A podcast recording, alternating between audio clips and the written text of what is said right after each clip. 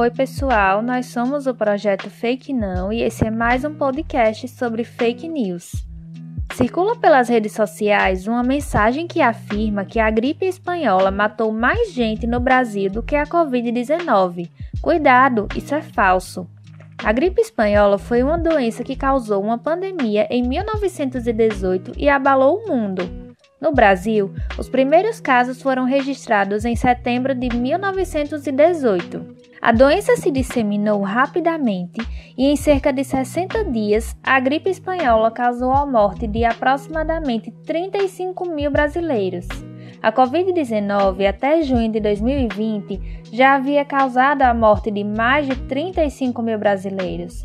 Infelizmente, esses números não pararam de subir até o dia 11 de outubro de 2020, já foram contabilizados mais de 150 mil óbitos por causa do novo coronavírus, somente no Brasil, segundo dados do Ministério da Saúde.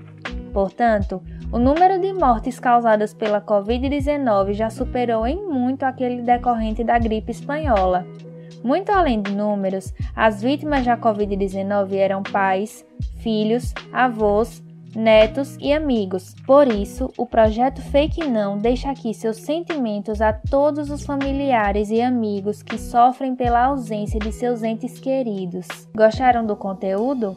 Para mais informações e em caso de dúvidas, é só seguir a nossa página no Instagram, arroba Projeto Fake Não.